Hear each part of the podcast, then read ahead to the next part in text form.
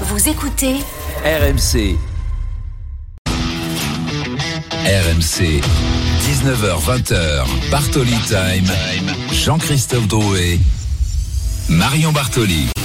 Bonsoir à toutes, bonsoir à tous. Je suis extrêmement heureuse de pouvoir passer cette fin de soirée de dimanche avec vous où pendant une heure nous allons vous débriefer avec mon acolyte JC et toute la Dream Team Sport d'RMC. L'actualité de ce week-end, elle a été encore une fois extrêmement riche, extrêmement chargée. Nous allons parler tennis car oui, c'était la finale du Master 1000 de Monte Carlo.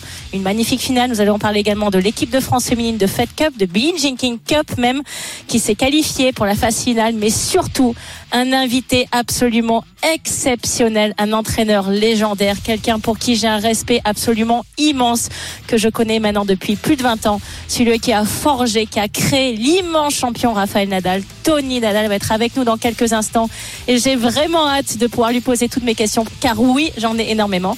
Et puis bien sûr, à partir de 19h30, nous allons vous développer toutes les dernières infos sur l'affaire Galtier. Nous avons nos reporters sur le terrain, nous allons vous passer tous les sons, tout ce qui s'est passé sur, durant ce week-end. Vous saurez absolument tout.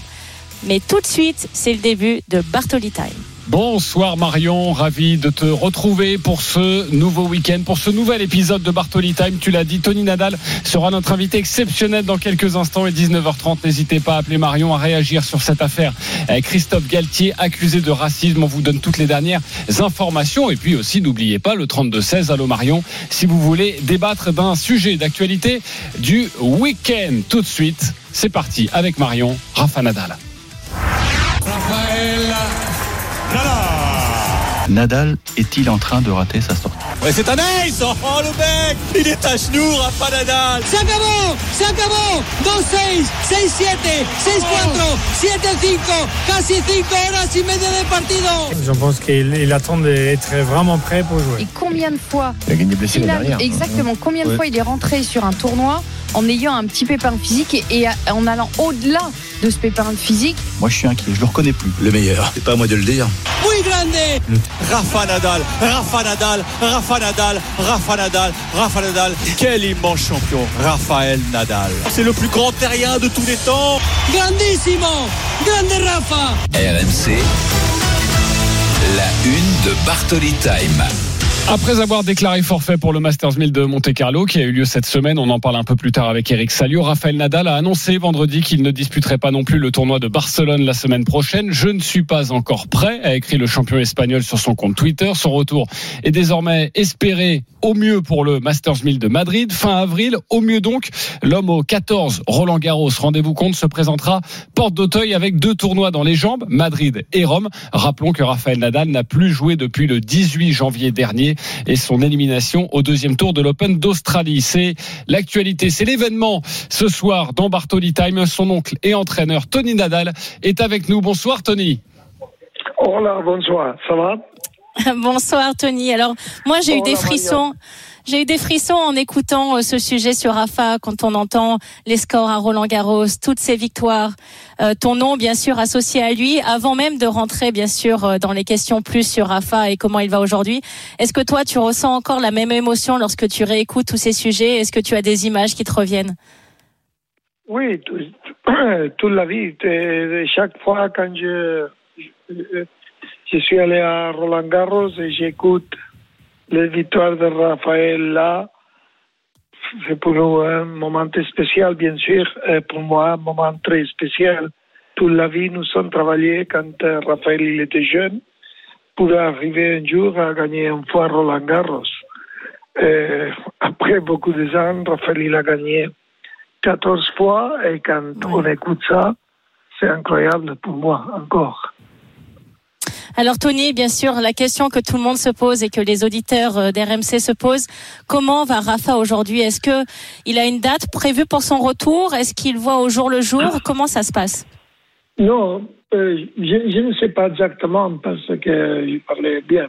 Euh, Je parlais avec lui hier, mais bien, il va retourner à l'école quand il est avec une bonne condition. Il va retourner Oui. si s'il n'est- n'était pas très bien parce qu'il sait que ça ne va être très bon pour lui. Il a joué à, à l'Australie sans une bonne condition et, et je crois qu'il veut jouer quand il est très bien. Il a une chose 100%, dans la tête.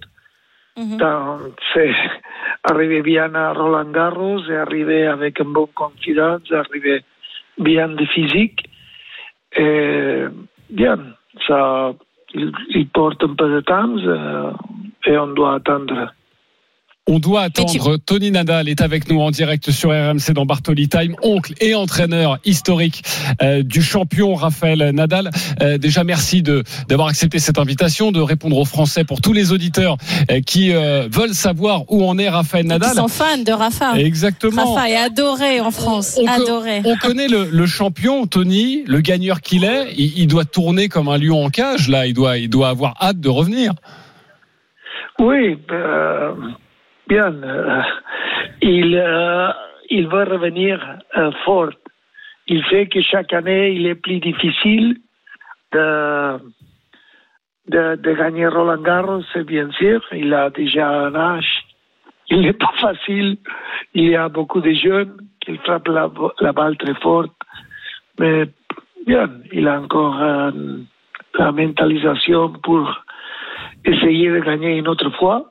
Et ça, c'est son esprit. Ça, c'est ce qu'il euh, veut voir. Et il s'entraîne euh, pour euh, pouvoir arriver à un fois plus à gagner.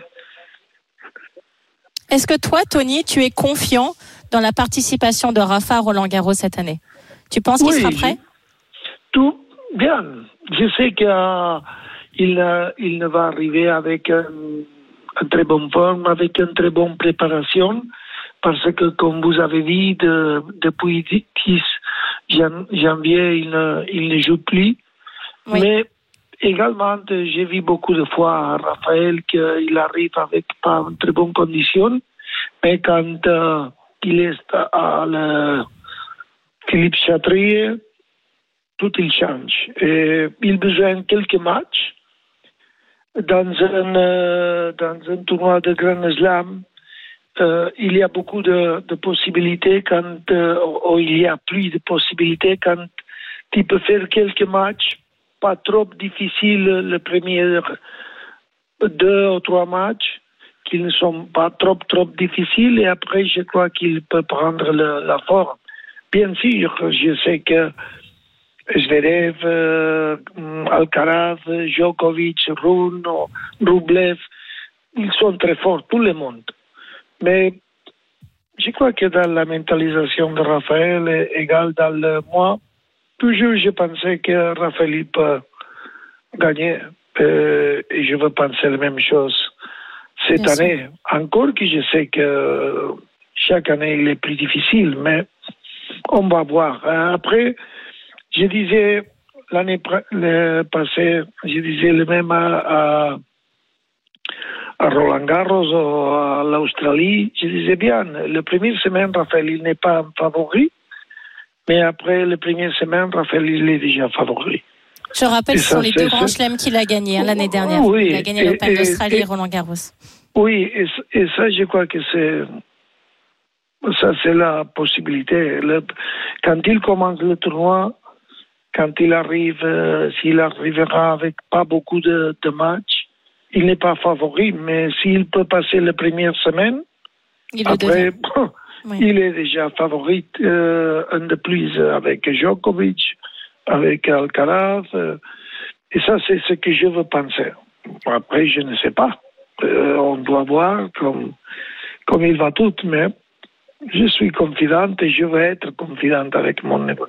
Tony Nadal est confiant pour la présence de Rafael Nadal à Roland Garros. C'est l'une des informations du soir. Tony Nadal qui nous fait l'honneur d'être avec nous ce soir dans Bartoli Time avec Marion. Marion, une question.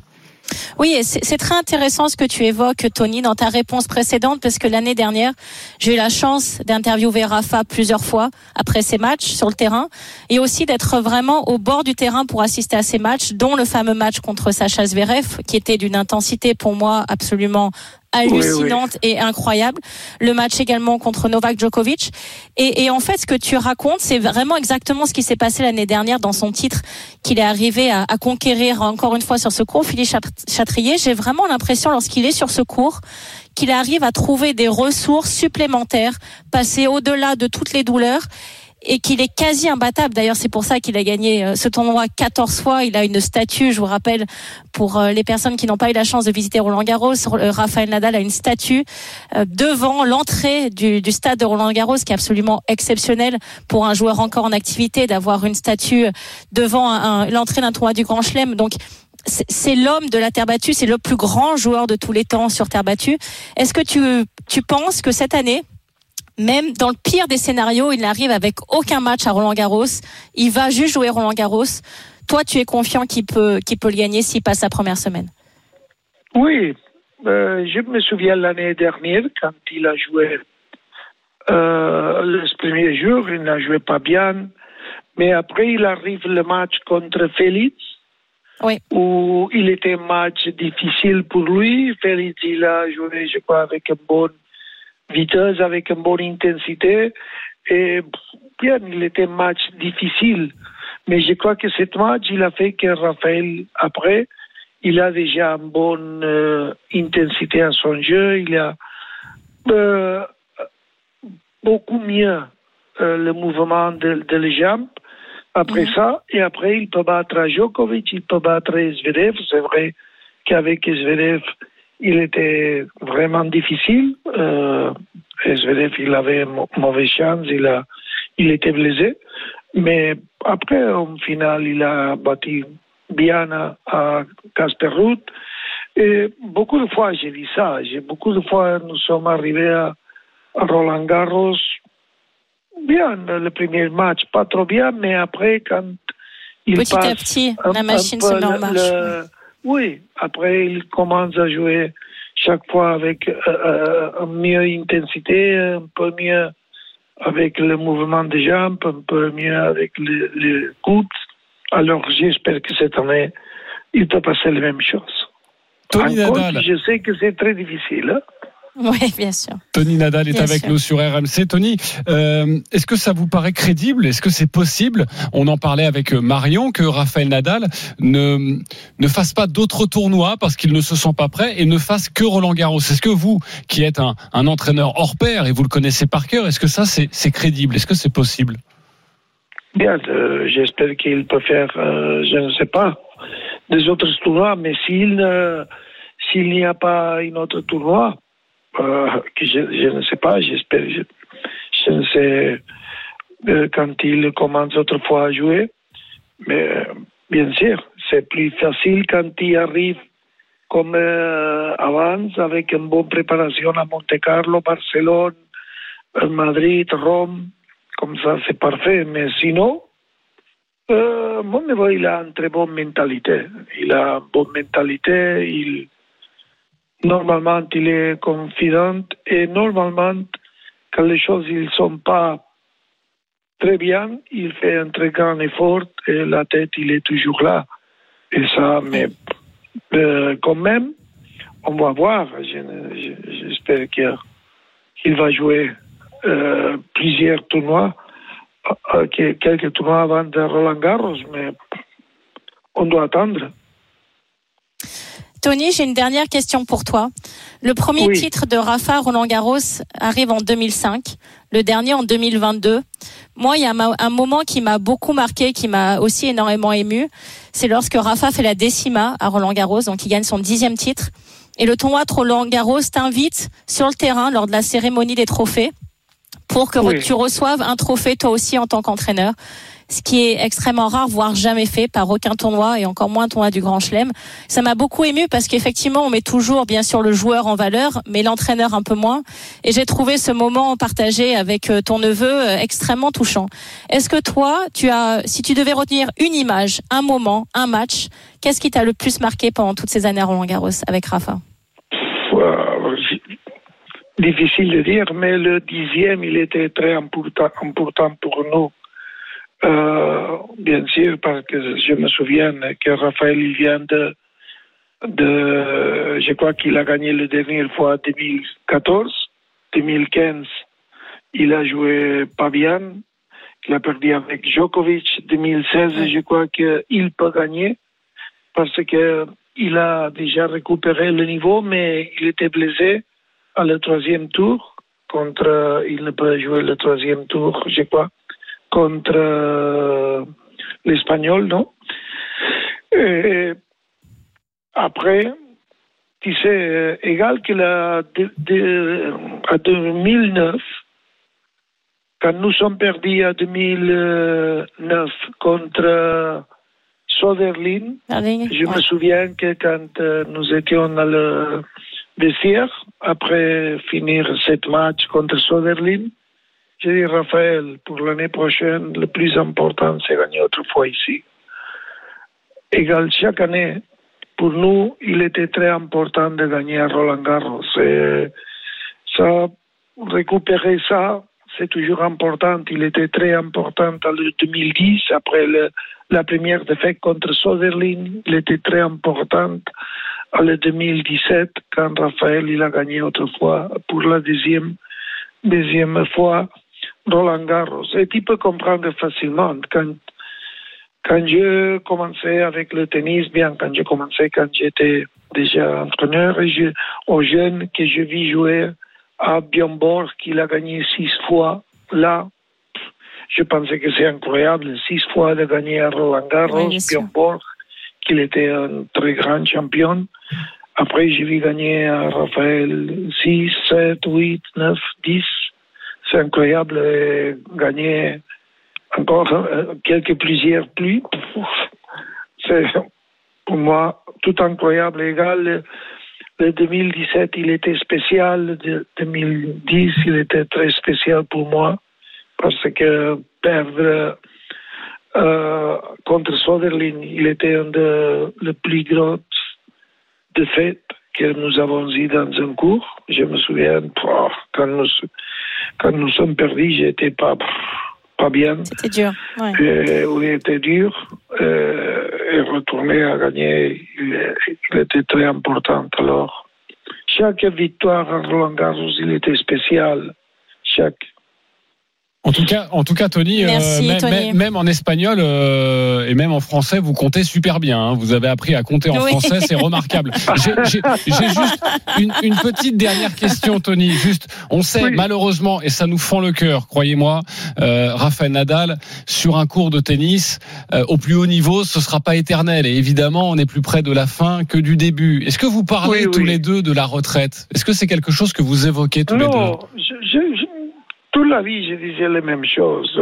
On doit jouer jusqu'à que, que tu crois que. Première, tu dois jouer jusqu'à que tu as l'envie de jouer, non? L'envie Ouais, de la gagner, l'envie de, de être content dans la cour. Après, euh, on doit jouer un, un champion comme Rafael, comme Federer, comme Djokovic. On ne peut pas aller à un tournoi seulement pour jouer. On doit aller quand ils ont le- oui, le- le- Mm. la mentalité qu'ils peuvent gagner. Et après, quand il arrive le, la retraite, c'est une chose normale, tout le monde. Federer, Sampras, Agassi, tout le monde. Il arrive un moment qu'on doit arrêter. Bien, c'est un mauvais moment, difficile, parce que pendant beaucoup de ans, tu as joué au tennis, ça c'est ta, ta vie, mais c'est pas le fin de la vie. C'est pas une chose que, oh, ça c'est fini. Non, bien. Après, dans la vie, tu peux faire beaucoup des autres choses. C'est vrai que, Il a son fils en plus maintenant. oui, quand euh, tu dois finir, c'est un moment dur, mais bien. Moment, on ne doit penser à ça encore. On doit penser de essayer de gagner autrefois Roland Garros. Et quand euh, tu essayes ça, ça veut dire que tout l'effort que tu fais chaque jour, euh, c'est pour quelque chose d'important. Ouais, et on espère Bien en sûr. tout cas euh, que Raphaël Nadal euh, va de nouveau performer à, à Roland Garros. Un immense merci, Tony Nadal, Merci beaucoup. Tony. Merci pour ton temps. Merci pour À ta gentillesse.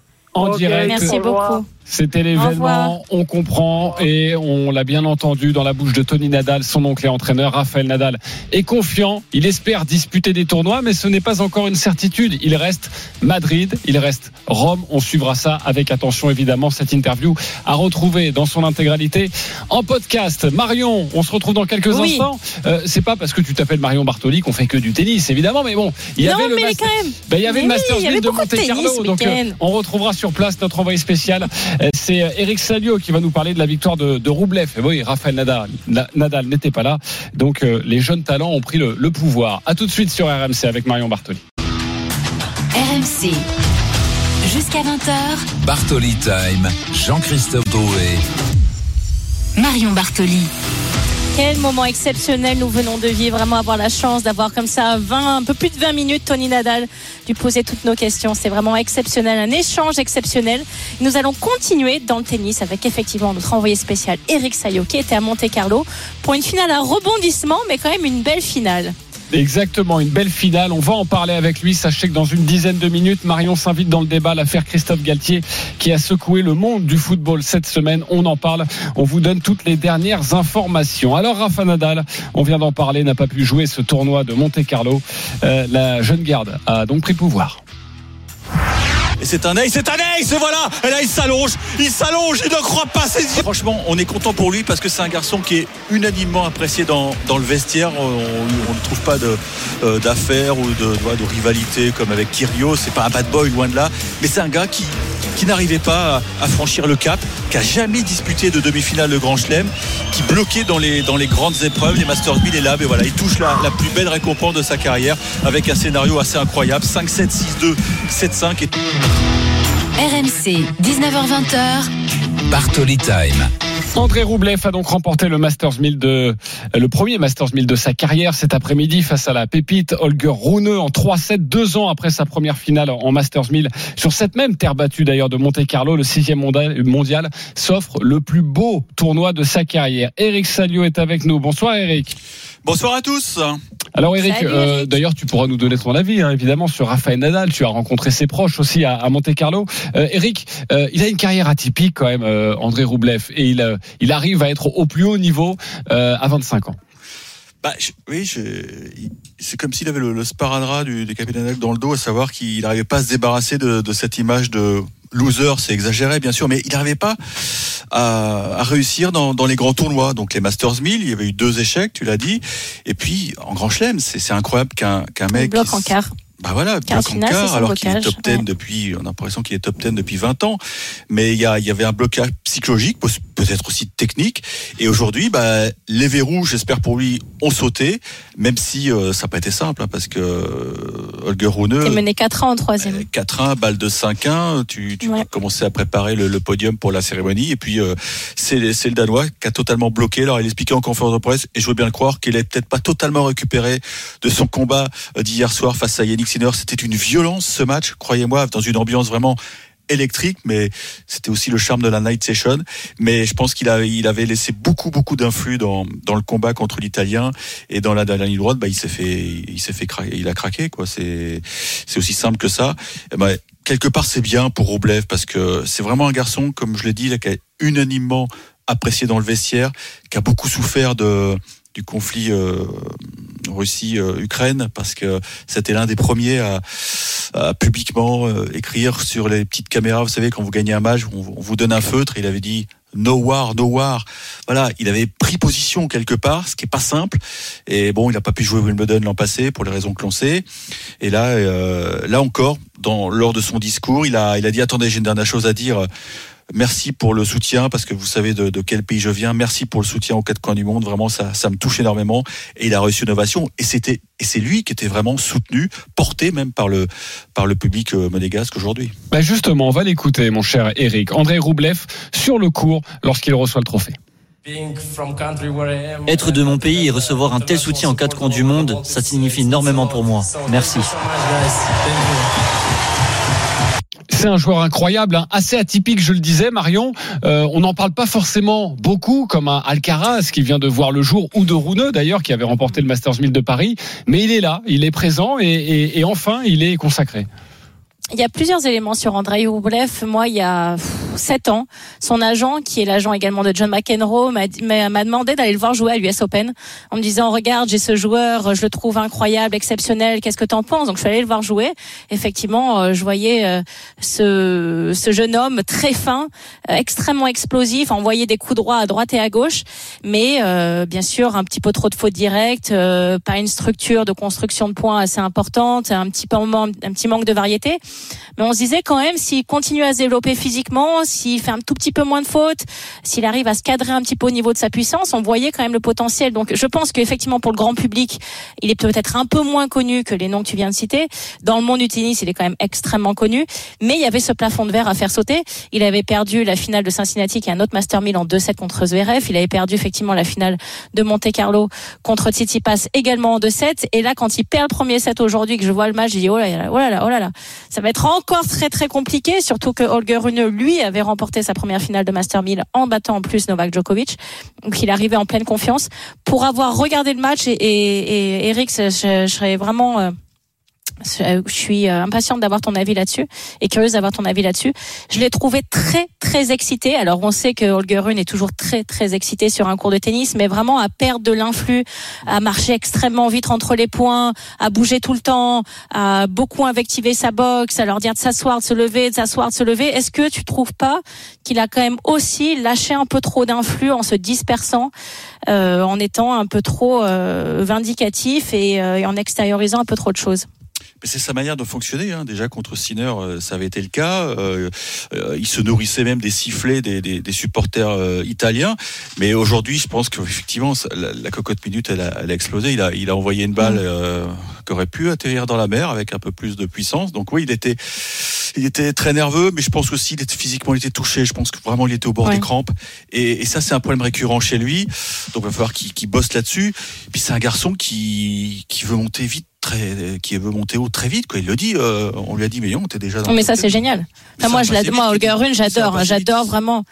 J'adore son attitude, j'adore sa volonté, j'adore le fait qu'il soit passionné de tennis, qu'il ne vive que pour le tennis.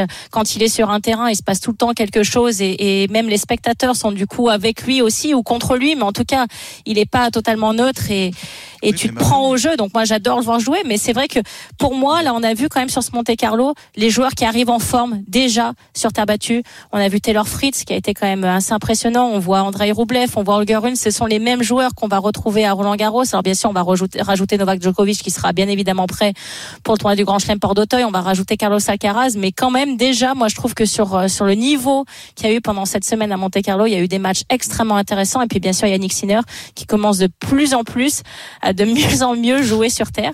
Et Daniil Medvedev qui allait battre euh, Sacha Zverev aussi à l'arrache. Donc euh, je pense que cette année, on va assister à un magnifique Roland Garros. Ouais, Surtout et- qu'on a des personnalités, Marion, je te coupe, parce que euh, Roudeux, attention, il commence à se faire des ennemis dans le vestiaire.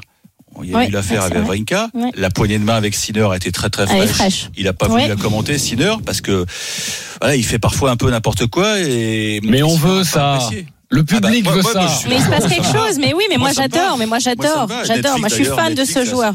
Netflix le suit cette semaine. joueur. Ils ont, ils ont trouvé un bon client, ça c'est clair, hein, parce qu'il y aura, il y aura des belles images à- pour la, pour la saison 2. Mais attention, parce que un public peut te faire perdre des matchs, Marion. Si le public est vraiment contre toi. Et à Roland, ça s'était pas très bien passé non plus euh, pour lui. Donc il va falloir qu'il qu'il fasse très attention parce que sinon ça peut lui jouer des, des mauvais tours. Hein. C'est ce que lui a dit Vavrinka, il dit attention. Hein. À Bercy, il avait été très soutenu quand même. hein. Oui, Rappelle-toi, c'est en vrai. Je voudrais vous, euh, je voudrais évoquer autre chose en, en tennis. Une bonne nouvelle côté français chez les filles, les Bleus qui se sont qualifiés pour, Oui. contre la Grande-Bretagne en tour qualificatif de la Billie Jean King Cup et se qualifient pour la phase finale. Elles étaient absentes l'année dernière. Euh, eh bien, les Bleus de, de Julien Bento euh, se retrouveront en novembre pour tenter d'aller chercher un, un quatrième sacre dans, dans la compétition. Marion, ton regard sur cette victoire de, de l'équipe de France, c'est important d'être là au plus haut niveau mondial. Absolument, c'était un très beau week-end. Les filles se sont vraiment bien bagarrées parce que c'était loin d'être évident. On a eu euh, Julien ce matin dans les grandes gueules qui nous l'a expliqué. Encore une fois, je reviens sur la première journée, mais qui pour moi était absolument cruciale puisque Caroline Garcia s'impose euh, au tie-break du troisième set après plus de trois heures et demie de combat contre euh, Bolter, qui effectivement a un classement bien moins important que le sien, mais qui surdure sur une surface rapide comme ça est quand même très dangereuse. Euh, pour Alizé Cornet, elle a dû ferrailler aussi contre Dart 7-6, 7-6. Donc cette première journée, ils arrivent à virer en tête, à mener 2-0, a permis ensuite euh, à Caroline Garcia de terminer le travail. Mais les filles sont vraiment bien accrochées, bien battues. Elles jouaient à l'extérieur, elles jouaient pas à domicile. Il y avait du public contre elles. Elles n'arrivaient pas forcément avec une immense confiance, même si Caro peut bien sûr s'appuyer sur euh, sur sa sublime année dernière. Mais j'ai trouvé que dans l'intensité, dans l'intention, euh, dans la capacité à se concentrer dans les moments importants et puis à faire corps avec une équipe entière derrière elle, je les ai trouvées absolument magnifiques et, et j'ai hâte de les retrouver dans cette phase finale. Même si on a cru comprendre que l'ITF ne savait pas où c'était, Non. pas Voilà. exactement la date non plus. Donc on verra Voilà. bien. Ça sera quelque la part, quelque part pendant le mois de novembre. Mais on ne sait pas trop encore Voilà. où. Et le, le capitaine de cette équipe de France, Julien Beneteau, était remonté ce matin dans, dans les grandes gueules Ah, du était sport. Vous colère. pouvez l'écouter euh, en podcast. Un dernier mot avec toi, Eric, très rapidement. On va fermer cette page tennis. Tu as écouté Tony Nadal, toi qui es souvent bien renseigné, euh, qui était à Monte Carlo, donc forcément c'est aussi la maison de Raphaël Nadal. Euh, tu es plus confiant aujourd'hui après l'avoir écouté, Tony? Oui, non, mais Tony, euh, il est fabuleux. Moi, j'ai croisé Benito, qui est, qui est l'attaché de presse euh, de, de Rafa, et il a eu cette phrase euh, qui veut tout dire. Il est prêt à mourir sur le court. Donc, même s'il n'est pas à 100%, il se présentera Il à Roland, Ouais. et il donnera tout, et ça donnera un spectacle. Mais ça, c'est une bonne nouvelle. Maintenant, Ouais. il y a un risque que je, je le sais de le répéter, mais c'est la vérité. Si son classement n'évolue pas, il y a un risque qu'il joue soit Djokovic, soit Alcaraz en huitième de finale. Ça peut changer la donne. Exactement. Merci beaucoup, Eric Salio, d'avoir été avec Merci, nous Eric. en direct. Merci à vous. de Monte Carlo. On se retrouve dans quelques instants. Il est 19h34. On va vous parler de l'affaire Galtier. Revenir sur cette semaine en enfer pour le coach du Paris Saint-Germain. À tout de suite sur RMC. RMC, 19h20h, Bartoli Time, Jean-Christophe Drouet, Marion Bartoli. 19h36, nous sommes de retour sur RMC dans Bartoli Time et nous allons parler de l'affaire avec un grand A, l'affaire Galtier. Exactement, JC, commence-moi à me développer tout ce qu'il y a eu comme news, comme nouvelles ce week-end, tout ce qui s'est passé. Je veux tout savoir. Oui, on va tout vous euh, résumer avec la rédaction RMC Sport. Euh, Juste vous donner un rendez-vous dans 10 minutes. Allô Marion, le 32-16, vous voulez débriefer une actualité ce week-end? N'hésitez pas à nous Appelez-nous, fan appeler. de Raphaël Nadal, s'il vous plaît. On fera aussi un petit tour par euh, le stade Vélodrome car ce soir 20h45 c'est l'événement de la soirée. Marseille 3, Marseille qui peut redevenir dauphin de la Oui. Ligue 1. Tout de suite, cette affaire Galtier. Son regard braqué sur la caméra, les deux poings serrés, Christophe Galtier exulte sur l'ouverture du score de Kylian Mbappé. Messi Mbappé, Vitinha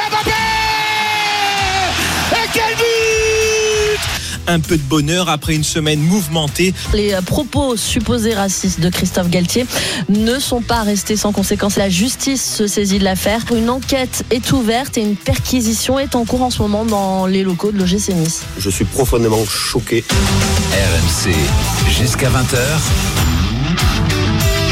Bartoli Time. C'est une semaine en enfer qu'a vécu Christophe Galtier. Mardi, le coach du Paris Saint-Germain s'est retrouvé dans la tourmente après la divulgation dans la presse d'un mail de Julien Fournier, l'ancien directeur du football de l'OGC Nice, l'accusant de racisme, une affaire qui a fait l'effet d'une bombe. Le foot français en émoi. Arthur Perrault de la rédaction RMC Sport est avec nous. Salut Arthur. Salut Jean-Christophe, salut Marion, bonsoir à tous. Salut Arthur. Retour avec toi sur cette semaine euh, très polémique. Oui, tout commence mardi soir. L'Afterfoot se procure le fameux mail que Julien Fournier a envoyé à la direction de l'OGC Nice.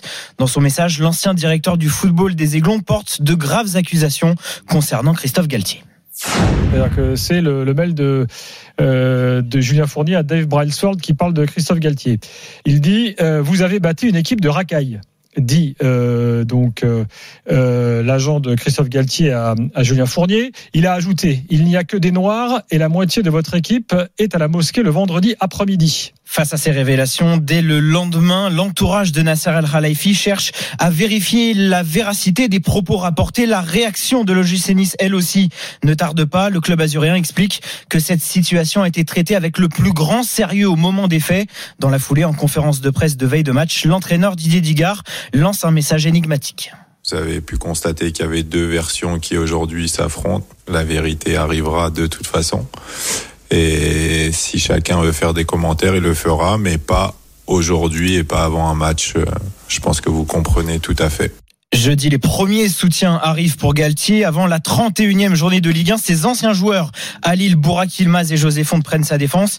Les entraîneurs du championnat de France se positionnent aussi comme Antoine Comboiré à Nantes. Je suis très surpris. Aujourd'hui, j'ai qu'une envie, c'est donc euh, d'apporter mon soutien à Christophe, parce que ce qu'il est en train de vivre lui et toute sa famille, c'est quelque chose d'horrible, terrible. J'ai une pensée pour lui, euh, je le soutiens dans ces moments-là. Puis après, par contre, je ferme ma bouche, hein, parce qu'aujourd'hui, donc, il a porté plainte, donc il faut laisser la justice faire son travail. En coulisses, le coach du PSG prépare minutieusement sa réponse depuis le début de l'affaire. Il n'a parlé du sujet qu'à un seul joueur, Kylian Mbappé. Le technicien apparaît concentré lors de l'entraînement au camp des loges vendredi matin. Au même moment, des enquêteurs se rendent au siège de l'OGC Nice pour des perquisitions. Avant de répondre à la presse à 13h, Galtier prend les devants et décide de lire un texte bien préparé. Je suis profondément choqué par les propos que l'on me prête et qui ont été relayés par certains de manière irresponsable. Ils me heurtent au plus profond de mon humanité. Je suis un enfant des cités HLM, élevé dans la mixité, les valeurs de partage et de respect de l'autre, quelle que soit son origine, sa couleur, sa religion. Le visage toujours fermé, l'entraîneur parisien a préféré botter en touche au moment d'évoquer les motivations de ses accusateurs. Est-ce que tu penses que tu, tu es victime peut-être d'une vengeance? Je peux pas répondre à cette question. Désolé. Merci à vous, bonne fin de journée. C'est bras dessus, bras dessous qu'il arrive finalement hier soir au Parc des Princes avec son conseiller sportif Luis Campos avant un succès 3 buts à 1 en demi-teinte du PSG contre Lens. Une soirée presque normale pour conclure la semaine agitée de Christophe Galtier qui n'a pas manqué de glisser un petit mot pour ses supérieurs hiérarchiques, la gorge nouée. Je voudrais finir la conférence de presse pour remercier à la fois mon président, mon président qui a été omniprésent cette semaine, omni, omniprésent, et Luis Campos, qui, qui ont, voilà, deux personnes qui ont été omniprésents comme l'ensemble du club. Merci. Maintenant, la justice à la main avec l'ouverture d'une enquête préliminaire pour discrimination fondée sur une prétendue race ou l'appartenance à une religion. Via un porte-parole, le Paris Saint-Germain a apporté son soutien à celui qui dirige aujourd'hui son équipe première. Merci beaucoup Arthur pour toutes ces précisions, des précisions, des informations à retrouver sur rmcsport.fr. Marion, ton regard sur cette affaire? Mon regard, c'est qu'effectivement, c'est une histoire qui me fascine, pas pour être euh, faire du voyeurisme et, et vouloir absolument euh, le entre guillemets le malheur des gens, mais je n'ai pas souvenir dans le foot. Et Arthur, euh, peut-être si toi tu te souviens, mais franchement, moi je m'en souviens pas d'une affaire avec dans la balance la carrière de l'un ou de l'autre qui va être de toute façon foutue. C'est-à-dire, si Julien Fournier a menti et a voulu effectivement se venger euh, de ce qui s'est passé avec Christophe Galtier à Nice et donc a lâché cette euh, cette horreur dans les médias en étant euh, en mentant honteusement sur la manière dont Christophe Galtier peut se comporter de toute façon, il ne travaillera plus jamais dans le football. Et si Christophe Galtier, malheureusement, a effectivement eu ses propos, il ne pourra non plus plus jamais travailler dans le football. Et je n'ai pas connaissance euh, d'un moment aussi crucial dans la vie d'un homme pour l'un ou pour l'autre dans une affaire de football. Il y a eu parfois effectivement des malversations financières en particulier, euh, des clubs qui ont été rétrogradés, des clubs qui ont dû payer des amendes. Mais là, d'avoir la carrière totale d'une personne dans un sport mis comme ça euh, jeté en pâture entre guillemets. Et de toute façon l'un ou l'autre ne pourra plus jamais travailler dans le football. Je n'ai pas le souvenir. Donc effectivement la grandeur de cette affaire euh, est extraordinaire. Et c'est la raison pour laquelle euh, nous les médias effectivement nous passionnons pour celle-ci. Pour moi, si j'avais un avis à, à, à, émettre en fonction de ce que j'ai entendu ces derniers jours et de ce que je comprends de la vie de Christophe Galtier et de ce que j'ai pu entendre d'Éric Demeco, j'ai dû vraiment beaucoup de mal à croire qu'il ait pu avoir ces propos-là. Très honnêtement, je pense que c'est quelqu'un qui est passionné, qui fait son travail du mieux qu'il peut. Bien sûr, ça a été compliqué pour lui au Paris Saint-Germain, mais je ne le vois pas avoir des propos racistes et être fondamentalement raciste. Je, je, n'y crois pas. Donc, il faudra vraiment m'apporter la preuve du contraire, du contraire. Mais effectivement, il y a ce mail qui est parti, qui l'a envoyé, qui l'a divulgué, comment il est sorti dans la presse. Toutes ces questions devront avoir euh, et obtenir une réponse pour que la justice puisse avancer mais mais c'est en fait c'est le c'est la fin qui, qui va être absolument dramatique, soit pour l'un, soit pour l'autre. Et ça, je n'ai pas connaissance d'une autre affaire. Arthur, je ne sais Non. pas si toi tu te rappelles d'autre chose, mais là, franchement, c'est absolument incroyable. Non, non, c'est sûr que c'est jamais arrivé et je pense que même globalement, quand on regarde l'ensemble de la saison, Marion, euh, moi je n'ai pas souvenir d'un club qui, est, qui a connu euh, autant d'affaires extrasportives euh, qui euh, qui ont pu être liées ou non d'ailleurs à, à Christophe Galtier. Là, euh, c'est vraiment c'est vraiment concentré sur lui et sur son son fils adoptif d'ailleurs qui est cité aussi dans dans ce mail. Mais euh, c'est vrai que c'est un cas totalement à part et, lui explique que voilà, euh, il se réfugie dans le travail. C'est le mot les mots qu'il répète. Il l'a encore répété hier soir en conférence de presse d'a- d'après-match. Mais il, ne se cache pas au quotidien au camp des loges pour avoir parlé avec. Des habitués. Il est très très marqué. Euh, il a eu euh, au- aussi c'est cette histoire de numéro de téléphone révélé sur les réseaux sociaux où il a reçu plus de 5000 coups de fil, dont des menaces de mort, ce qui a obligé le Paris Saint-Germain à mettre en place une, Non, mais séri- c'est une sécurité rapprochée pour horrible. lui, pour lui et pour sa famille. Donc euh, c'est c'est un contexte totalement inédit, ça c'est sûr. Marion, tu sais à quel point quand on colle une étiquette aux- aux gens, c'est difficile de, de s'en défaire. Il peut s'en relever, quoi qu'il arrive et quoi qu'il se passe avec la justice, euh, Christophe Galtier? Écoute, je pense que s'il arrive à être totalement blanchi, vu le nombre de soutiens qu'il a reçu au cœur même du football français, euh, et certainement également du football étranger, les joueurs qui l'ont soutenu, les entraîneurs qui le soutiennent, s'il est totalement blanchi, qu'on arrive à prouver qu'effectivement Julien Fournier a agi uniquement par vengeance, euh, je pense qu'effectivement il arrivera à s'en remettre. En revanche, il y a un doute, et si le doute persiste, euh, ça, sera plus compliqué, mais je, connais assez bien Nasser El Arafi puisqu'il est également directeur du tournoi de Doha, du tournoi de tennis de Doha. Donc moi, je le connais plus dans le cadre du tennis. Euh, c'est quelqu'un qui est extrêmement intelligent, extrêmement méticuleux, extrêmement précautionneux. Si aujourd'hui il a apporté tout son soutien à Christophe Galtier, c'est qu'il a ses raisons. Donc c'est la raison pour laquelle je me suis permise d'émettre effectivement un avis entre guillemets euh, plutôt favorable à Christophe Galtier et pas à pencher de l'autre côté. Même si lorsque j'entends Daniel Riolo, euh, il y a des doutes qui, commencent à arriver. Et je pense que c'est ce qui va passionner la France, c'est d'arriver à savoir le vrai du faux. Ouais, en tout cas, il y a une enquête de justice, on le rappelle. Et donc, ce sera à la justice, comme on dit, de, de faire son travail et d'établir les, les faits. Oui, Arthur, Oui, rapidement. et, et, et même euh, le Paris Saint-Germain, on en parlait rapidement dans le sujet, Nasser Al-Khelaifi qui justement ne veut pas euh, se précipiter, prendre un prendre une décision comme ça à la, à la hâte. Il tient à ce que son entourage vérifie vraiment les propos qui sont qui sont notifiés dans dans cet email. Et on peut aussi rappeler Marion, parce que tu, tu le disais, euh, est-ce que Christophe Galtier arrivera à s'en relever ou non? On peut aussi rappeler les propos de Julien Fournier ici même sur RMC, c'était en- septembre dernier, où il disait Oui, que c'est vrai, tu as si, raison. si Tu as je raison. révèle ce que je sais euh, de Christophe Galtier et de son passage à Nice, il ne pourra plus rentrer dans un vestiaire euh, en France et même en Europe. Et forcément, voilà, ces propos euh, ont- peut-être ont, ont un sens aujourd'hui. 19h46, euh, n'hésitez pas à nous appeler. Allô Marion, le 32-16 pour parler de l'actualité sportive. Merci beaucoup Arthur Perrault pour toutes ces précisions. Merci, On se retrouve Arthur. dans un peu plus d'une minute. À tout de suite avec Marion Bartoli. RMC. Jusqu'à 20h, Bartoli Time, Jean-Christophe Drouet. Marion Bartoli. 19h49 de retour sur RMC, c'est l'heure de mon jingle presque favori. Je vous promets, mes chers auditeurs, mes auditeurs chéris, que pour la saison prochaine, on va changer ce jingle. Non. Parce que je n'en peux plus. Non, si, non, je n'en peux plus. Et comme c'est mon émission, je fais Ouais. ce que je veux. Ouais, je crois pas Si. que ce soit dans ton contrat, ça de pouvoir changer un jingle. si, si. Bon, on va le rajouter. On va verra. rajouter. Euh, sachez que à partir de 20h, l'after live autour de Thibaut Giangrande, euh, avec cette rencontre ce soir, coup d'envoi 20h45 en clôture de la 31e journée de Ligue 1, Marseille 3. Et si vous avez raté l'interview exclusive, exceptionnelle avec Tony Nadal, Tony Nadal, l'oncle et l'entraîneur de Raphaël Nadal, qui nous donne évidemment des nouvelles plutôt rassurantes de Raphaël Nadal. Oui. N'hésitez pas à aller nous écouter en podcast. Tout de suite, ce jingle qui ne changera jamais. À vie.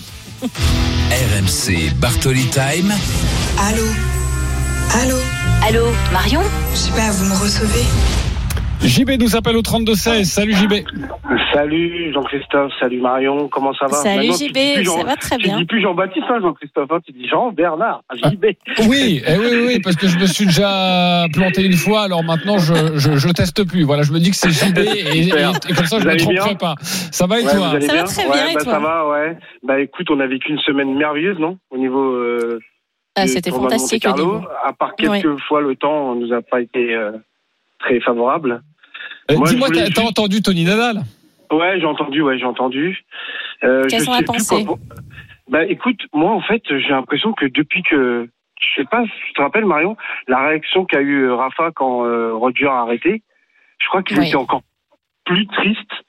J'avais l'impression, tu sais, que ça m'a donné les larmes aux yeux parce que je me suis dit, une telle amitié dans le tennis, mais ça me rappelle mes années quand j'étais jeune.